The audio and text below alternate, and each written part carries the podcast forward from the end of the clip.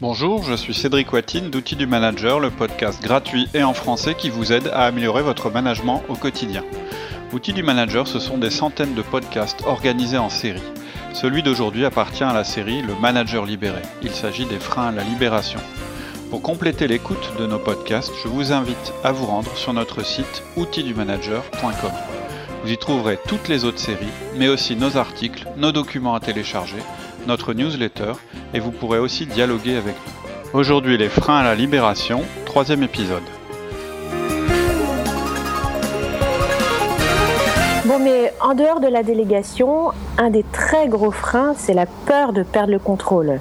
D'où la phrase La confiance n'exclut pas le contrôle. Voilà, moi je pense que c'est le plus gros frein celui-là. Globalement, c'est le plus gros frein. En fait, il vient de différentes origines on nous dit c'est de l'exemplarité, c'est de la culpabilité, c'est un problème d'ego, etc. Mais en fait, la grande crainte, et elle est fondée, c'est la perte de contrôle. Mais vous allez voir que le contrôle, en fait, il va toujours exister d'une autre manière en dehors de votre présence. Je vais, en parler après, parce que souvent on confond les règles et le contrôle. Mais on va quand même s'arrêter sur le contrôle. Je voudrais vous dire un truc important, et c'est important si vous êtes chef d'entreprise ou que vous êtes, euh, je dirais, responsable de votre budget, c'est que le contrôle coûte presque toujours plus cher que la confiance il coûte non seulement en euros et en temps, ça on le sait, mais il coûte aussi en valeur humaine. On a développé des services de contrôle dans tous les sens dans les entreprises ces dernières années, hein. c'est vraiment une tendance de fond. On n'accepte plus aucun risque, donc ça part d'un bon sentiment, mais en fait c'est une catastrophe, on est allé trop loin. Parce qu'en fait ces services sont centralisés, ils sont loin du terrain, et donc ils contrôlent très inefficacement. Ils sont perçus même comme des facteurs qui empêchent la performance. La, la performance pardon. Et on va être clair, les cadres de grands groupes aujourd'hui, ils passent plus de temps à faire des reporting, à justifier leur activité, à se demander si ce qu'ils font les met leur carrière en danger, etc., qu'à réellement agir pour l'entreprise. Et ça, c'est vraiment un problème. Et Ouais, c'est dingue.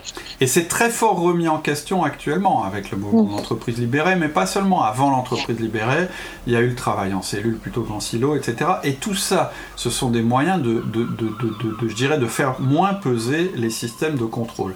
Et pour vous, c'est pareil. C'est totalement illusoire de croire que vous pourrez tout savoir, tout contrôler, et même c'est pas souhaitable. Mais je vais vous convaincre rationnellement, si vous êtes quelqu'un qui aime bien les chiffres, par exemple, à propos des contrôles, si vous avez plutôt un profil C, c'est qu'il faut que vous connaissiez la loi des 3%. Elle est très logique, cette loi. On va partir du principe que dans tout groupe, en fait, il n'y a pas plus de 3% de fraudeurs. Mais peut-être que vous êtes plus pessimiste que moi, et donc peut-être pour vous c'est 5%, c'est peut-être même 8%, ou peut-être vous êtes plus optimiste que moi et donc vous allez dire 1%. Mais en fait, on s'en fiche. Ce que je veux dire, c'est que les contrôles, en fait, ils sont mis en place à l'encontre de ces 3% de personnes qui abusent. Le problème, c'est qu'il y a 97% d'autres personnes, en fait, qui n'abusent pas le système et qui sont donc bridés par le système. Ça les empêche de travailler correctement. Et c'est là que le coût du contrôle est délirant. Dans le fait qu'on empêche 97% de personnes de travailler honnêtement pour essayer de coincer 3% de personnes qui jouent pas le jeu. Et je vais me le loin. De toute façon, ces 3%, toute leur énergie, elle est dirigée vers la fraude. Tout ce qui les intéresse, c'est de planter le système. Donc même si vous mettez les systèmes les plus contraignants, les plus sophistiqués possibles, ils vont en réponse développer une stratégie élaborée pour tromper, tromper votre système. Et donc, parce qu'on a tous qu'il faut, conscience qu'il ne faut pas aller trop loin dans le contrôle. On se dit, ouais, non, mais là, si je fais ça, alors là, ça embête tout le monde. Donc, mon contrôle, je vais le faire quand même un peu moins euh, rigoureux. Mais donc, du coup, les 3% que vous les coincez, vous les coincerez? Jamais. Donc, en fait, le contrôle, coûte plus cher en général que la confiance. Hmm. Oui, mais bon, il y a quand même des limites, des règles, des procédures. Alors, bien sûr, tout ça, euh, ça doit marcher sans que vous soyez là. C'est ça ma réponse. Là, en fait, le contrôle, c'est enlever le contrôle, ça ne veut pas dire enlever les règles et les procédures. C'est enlever euh, bah, le, contrôle, c'est-à-dire enlever la vérification que ces règles et ces procédures sont suivies. Ces règles et ces procédures, elles sont quand même toujours existantes, même si vous n'êtes pas là. Ou si elles n'existent pas, c'est embêtant. Va falloir quand même les, je dirais, les mettre en place. Peut-être que vous n'avez jamais eu à les mettre en place, justement parce que vous êtes toujours là. Et en fait, ces règles, ces procédures, ce sont des repères. Ça sert simplement à indiquer clairement à chacun les limites à pas dépasser. Donc moi je vous parle pas de supprimer les règles et les procédures à ce stade, je vous parle simplement de, lever le contrôle. Donc on confond pas. Je vais vous dire que de toute façon un contrôle d'en haut, c'est comme une décision d'en haut, c'est souvent inefficace.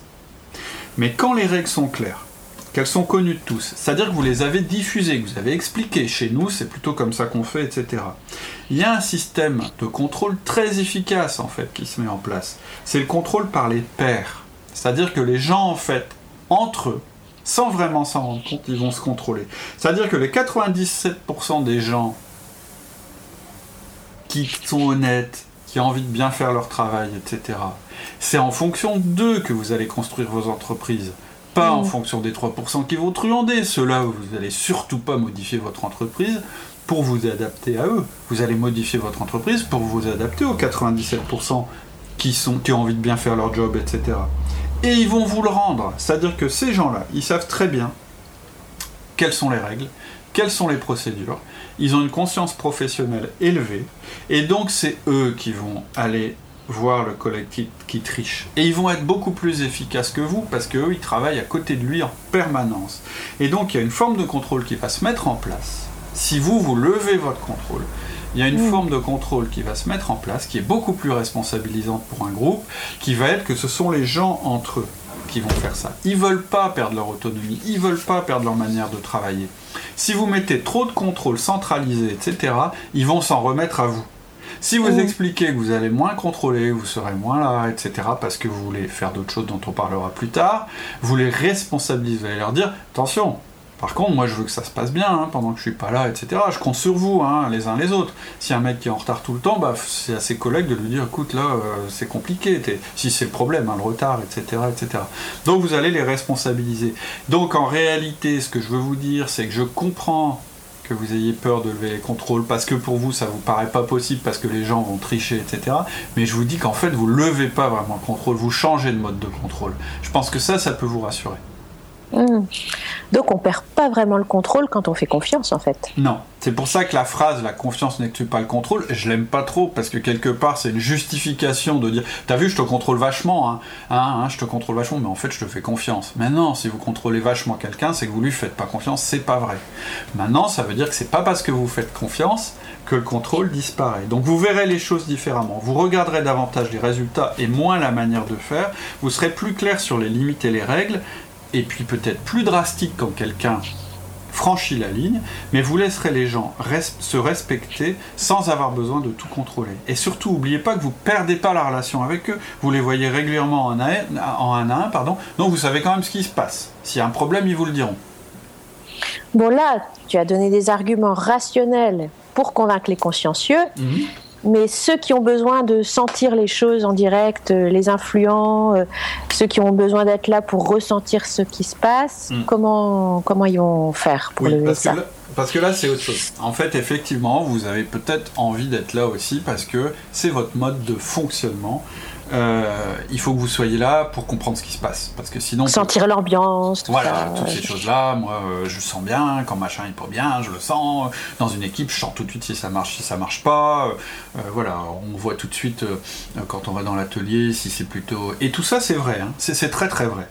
Mais la première chose, dont il faut prendre conscience, qui est toute simple, c'est que vous ne pourrez jamais être partout en même temps et en permanence pour sentir ce qui se passe. Donc, que vous soyez là tout le temps ou pas, votre vision, en fait, elle est tronquée. Les gens, ils parlent entre eux sans que vous les entendiez. Euh, il y a des choses qui se passent sans que vous le voyez, etc., euh, etc. Ensuite, c'est quand même, je vous le dis, hein, extraordinairement orgueilleux, je le dis d'autant plus facilement que moi j'ai pu, euh, je peux avoir cette tendance-là, de croire que vous êtes le seul capable de sentir les choses. Vos collaborateurs, ils ont tout à fait cette capacité à sentir les choses à condition que vous leur laissiez le faire et surtout l'exprimer.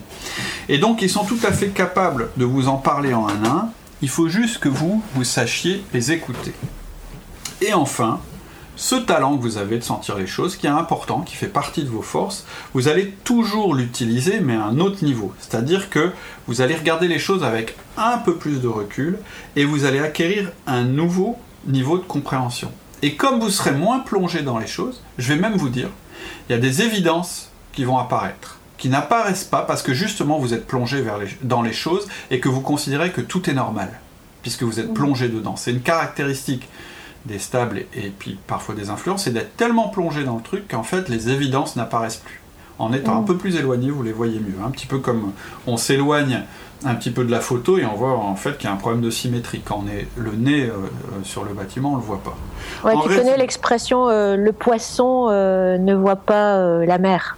Ah d'accord, je connaissais pas. Quand tu es dans la mer, euh, tu bah, la vois pas. Voilà. Et, d'ailleurs, c'est vachement intéressant parce que on en parlera après. Votre rôle, ça va être davantage de travailler sur votre entreprise et moins dans votre entreprise. Donc, en résumé, pour ceux qui ont un souci avec le, ce souci d'un petit peu plus pouvoir faire marcher leur talent qui est de sentir les choses, etc. Eh ben, faut vous dire que votre valeur ajoutée elle va se situer à un niveau différent que si vous étiez avec eux. Euh, alors c'est certain que si vous étiez habitué à être avec eux pour sentir le terrain, vous en prenez les choses, vous allez ressentir un manque. Ça c'est sûr, ça va vous manquer en fait. Vous allez vous dire, et donc c'est un peu, ça rejoint la peur du vide, hein, on n'arrête pas de, progressivement arriver vers la dernière partie, mais vous allez combler euh, ce, vide, ce, manque, en trouvant d'autres sources d'information, je dirais même d'inspiration. C'est les lectures, les salons, les rencontres avec des spécialistes, on en parlera un petit peu plus, et aussi en vous obligeant à écouter vos collaborateurs, en passant par eux pour comprendre ce qui se passe lors des 1 à 1 et des réunions importantes. Et en faisant ça, en leur posant des questions, vous allez aussi eux-mêmes les former à l'observation. Vos questions, en fait, elles vont les orienter. Donc vous allez transmettre votre talent. Donc c'est intéressant. Et vous, vous serez obligé de les écouter. Donc vous allez être obligé de confronter votre vision, qui devient une vision d'ensemble, à leur vision, qui est une vision du terrain. Et c'est très important pour un manager, qui est cet aller-retour permanent entre je m'éloigne, je reviens, je m'éloigne, je reviens. C'est comme ça qu'on fait évoluer euh, son entreprise. Ce que je veux dire, c'est que vous allez continuer à sentir les choses, mais d'une autre manière, à un autre niveau. Et ce sera à travers vos collaborateurs. Hmm. Et ta troisième partie, ça parle de l'ego et de la peur du vide. Oui, en fait, c'est un frein aussi important. On entend souvent euh, mon entreprise, c'est mon bébé. C'est-à-dire qu'il y a vraiment, parfois, une relation très forte affective avec l'entreprise et avec l'équipe. Donc là, bien sûr, je parle davantage du créateur ou du dirigeant d'entreprise, mais ça fonctionne aussi avec un chef de projet ou un responsable de filiale très impliqué. Et c'est très bien d'ailleurs. Mais c'est aussi un frein. C'est un peu, en fait, ça ressemble un peu au désir de tout voir et de tout contrôler, mais en fait, c'est surtout une identification entre le manager et sa structure. Par exemple, je me souviens d'un responsable logistique qui me disait bah, Je veux bien essayer de me détacher, mais attends, regarde, et puis il me montre un colis. Et puis effectivement, peut-être hein, sur le colis, moi je suis pas spécialiste, il n'y avait pas assez d'adhésif, euh, voilà, il n'était pas bien présenté. Donc qu'est-ce qu'il fait? Bah, Il prend un, adhésif puis il le fait lui-même. C'est aussi un petit peu l'histoire euh, de la peintre et du poil. Donc ça, c'est une histoire qu'on ah. qui est un peu... Qu'est-ce que c'est que ça Oui, dit comme ça, c'est un peu bizarre, le poil du peintre. Mais euh, c'est en fait, c'est une histoire qu'une ancienne collègue canadienne m'avait racontée. J'aime bien les histoires, les Canadiens. Hein.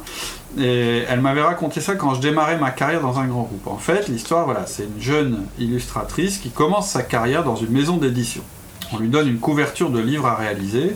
Il s'agit de représenter en fait une peintre en train de dessiner un paysage. Donc, euh, et elle est assez talentueuse, cette fille, elle le sait.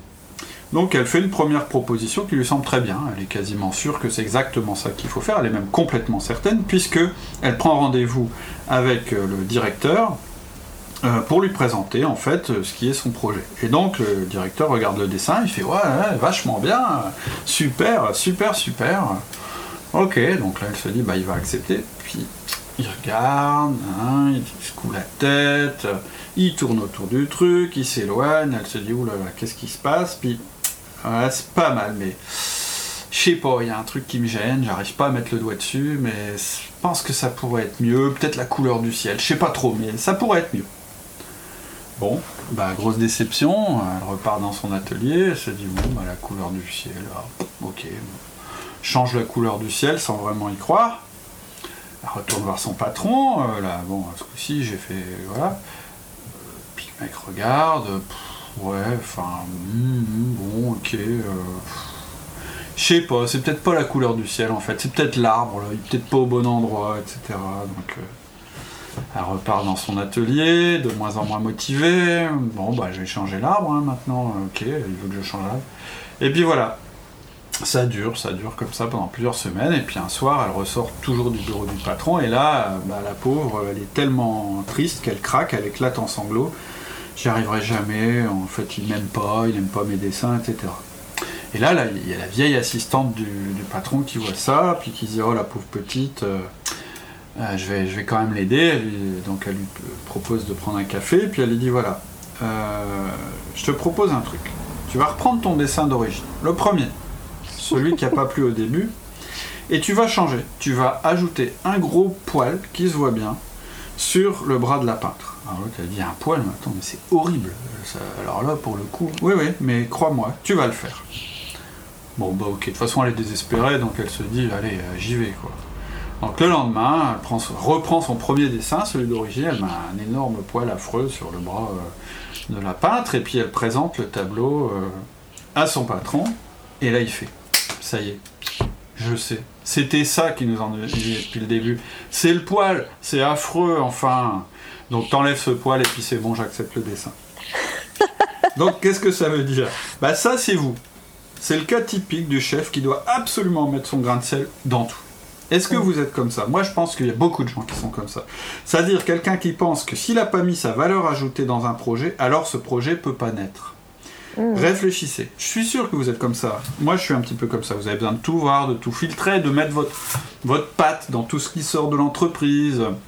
Parce qu'il faut que ce soit exactement bien, parfait, etc. Que aucune erreur ne soit possible. Sauf que c'est aucune erreur sauf les vôtres, hein, je vous le dis. Et en fait, vous croyez rendre service à vos collaborateurs. Souvent, c'est ce que vous dites. Bah non, euh, si je valide pas son truc, il va être déçu, etc. Donc c'est normal. Bon, et puis si c'est juste dire ah ouais ouais bon bah c'est bien, bah vas-y c'est super. Il va un peu se demander si j'ai vraiment regardé. Donc vous obligez à trouver des erreurs dans ce qu'ils font. Et ça c'est en fait de l'ego c'est votre volonté d'imprimer votre marque partout. Et souvent, ce même manager, c'est le même qui va se plaindre de ses collaborateurs, râler parce qu'il est obligé d'être là tout le temps, ou bien de les regarder comme des enfants qui doivent encore faire des progrès. Sauf qu'en fait, ils veulent jamais qu'ils fassent des progrès. D'ailleurs, le logisticien dont je vous parlais tout à l'heure, il modifie le colis, mais il n'en parle à personne, il met pas de procédure, il explique rien, il utilise juste cette erreur pour justifier à mes yeux et aux siens qu'il est obligé d'être là en fait. Hmm. Et cette attitude en fait, il faut bien vous dire qu'elle est limitante pour votre équipe. en fait, c'est de l'autorité de compétence déguisée. Hein. On en a parlé euh, dans notre podcast euh, qui s'appelle Les trois formes de pouvoir. C'est un peu dire je sais mieux que tout le monde et c'est ça qui me permet en fait de justifier mon rôle. Et en fait, c'est effectivement l'autorité qui est la mieux acceptée parce qu'on trouve toujours des erreurs et c'est celle qu'on justifie le mieux vis-à-vis de soi-même ou des collaborateurs. Mais c'est aussi celle qui est limitante. Alors souvent, c'est des profils D qui ont cette attitude. Ils se voient indispensables dans toutes les phases et dans tous les lieux de l'entreprise parce que c'est ce que je disais tout à l'heure. Ils ont l'impression que s'ils sont pas là, bah, il va rien se passer. Ils n'ont pas bien compris comment ça fonctionne en fait. À force de travailler pour leur entreprise, ils ne travaillent pas assez sur leur entreprise. Ça, c'est un truc fondamental à comprendre. En fait, si vous réussissez à travailler davantage sur votre entreprise et moins dans votre entreprise, vous allez avoir la capacité de développer des gens qui, qui seront capables de, relever plus de challenges. Ça va démultiplier votre capacité à avoir de meilleurs résultats et de meilleurs challenges. Et ce sera grâce à vous. C'est-à-dire que moi, je leur dis à ces gens-là, bah, le défi, c'est ça. Ça va être de passer à la vitesse supérieure plus vous réussirez à travailler sur votre entreprise plutôt que dans votre entreprise, plus votre niveau de prise de décision va s'élever et plus vous serez capable de prendre de nouveaux challenges. Et ça, ça doit vous parler si vous êtes un dé normalement. Hmm. Oui, mais les gens vont faire des erreurs. Autant que vous au début. Et chaque erreur ça sera peut-être le signe qu'une initiative a été prise. Donc ce ne sera pas forcément une mauvaise nouvelle. Et ce qui est important, c'est comment vous allez réagir à ces erreurs. Vous allez devoir les utiliser pour capitaliser une bonne pratique dans votre entreprise. En vous éloignant, en fait, vous allez voir votre entreprise comme un système à mieux faire fonctionner en vous appuyant sur vos équipes. Vous ne pourrez améliorer les choses qu'en les regardant différemment et de loin. C'est un paradigme que vous devez changer, c'est-à-dire une manière de voir. Vous devez changer d'angle. Et puis avoir de la distance, ça aide aussi à prendre des, décisions difficiles. Quand même, il faut le dire. Moi, je vais vous donner un exemple personnel. J'ai dû prendre une décision très difficile pour une de mes entreprises. Pour la sauver, de toute façon, c'était évident, fallait fermer un site. C'est-à-dire potentiellement mettre des gens au chômage s'ils refusaient de suivre, euh, gérer le déménagement. Et les gens, c'était des gens qui travaillaient depuis de très nombreuses années sans compter leurs heures, puisqu'en fait, il fallait sauver l'entreprise. Donc, euh, ils savaient que c'était difficile et ils travaillaient d'autant plus. Mais voilà, et pour moi, ça a été épouvantable de prendre cette décision. J'arrêtais pas de tergiverser, de, dire bon, je vais le faire, mais non, il faut pas le faire, mais non, je vais laisser une chance, etc. Et à un moment, je me suis rendu compte qu'en fait, ce qui m'empêchait de prendre ma décision, c'est que je faisais plus bien la différence entre moi et mon entreprise. C'est-à-dire que dans ma tête, si je fermais, c'est un peu comme si, alors j'exagère, mais c'est un peu comme si j'allais mourir, comme si tout allait s'arrêter, comme si une partie de moi devait mourir. Je sais que c'est exagéré comme comparaison, mais en fait, ça ne l'est pas. Je vous assure qu'il y a beaucoup de dirigeants qui voient leur entreprise comme une partie d'eux-mêmes, voire comme eux-mêmes. C'est d'ailleurs ce qui les pousse souvent, alors que tout est foutu, à continuer à mhm. faire éventuellement des malversations, etc. Parce qu'ils ont l'impression que c'est pas possible que l'entreprise s'arrête. C'est pas possible. Si l'entreprise s'arrête, c'est leur vie qui s'arrête. Pourtant, et eh ben c'est pas toujours négatif d'imaginer que l'entreprise euh, euh, peut s'arrêter. Le fait d'être impliqué, c'est pas négatif non plus. Hein. C'est ce qui fait que vous êtes dédié à votre cause, c'est ce qui fait que vous vous dépassez, que vous faites des choses extraordinaires. Mais c'est aussi très dangereux pour vous, c'est-à-dire qu'on voit dans quel état d'abandon peut se sentir un dirigeant quand son entreprise s'est plantée, ou même quand certains cadres très, très très performants prennent leur retraite elles doivent lâcher leur bébé. C'est un peu comme un enfant, c'est-à-dire que il faut que vous le fassiez grandir, ça reste votre œuvre, mais il faut que vous acceptiez qu'un jour votre œuvre elle puisse vivre sans vous. C'est la meilleure réalisation que vous puissiez avoir. C'est que finalement ça puisse continuer sans vous. Si vous êtes dirigeant, faut pas oublier qu'un jour vous allez vendre. Et je dis ça souvent. Moi, j'ai souvent dit cette chose-là, peut-être un peu bêtement au début, parce que les gens ne le comprenaient pas euh, tout à fait de la façon dont j'aurais voulu qu'ils l'entendent.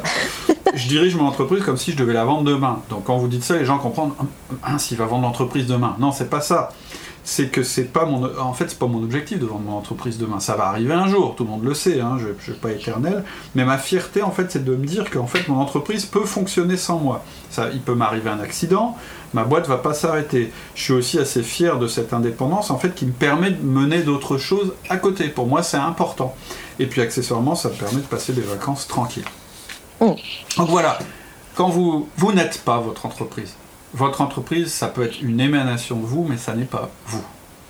Hmm. C'est tout pour aujourd'hui. En attendant le prochain épisode, je vous propose de nous retrouver sur notre site web www.outildumanager.com. A bientôt, au revoir.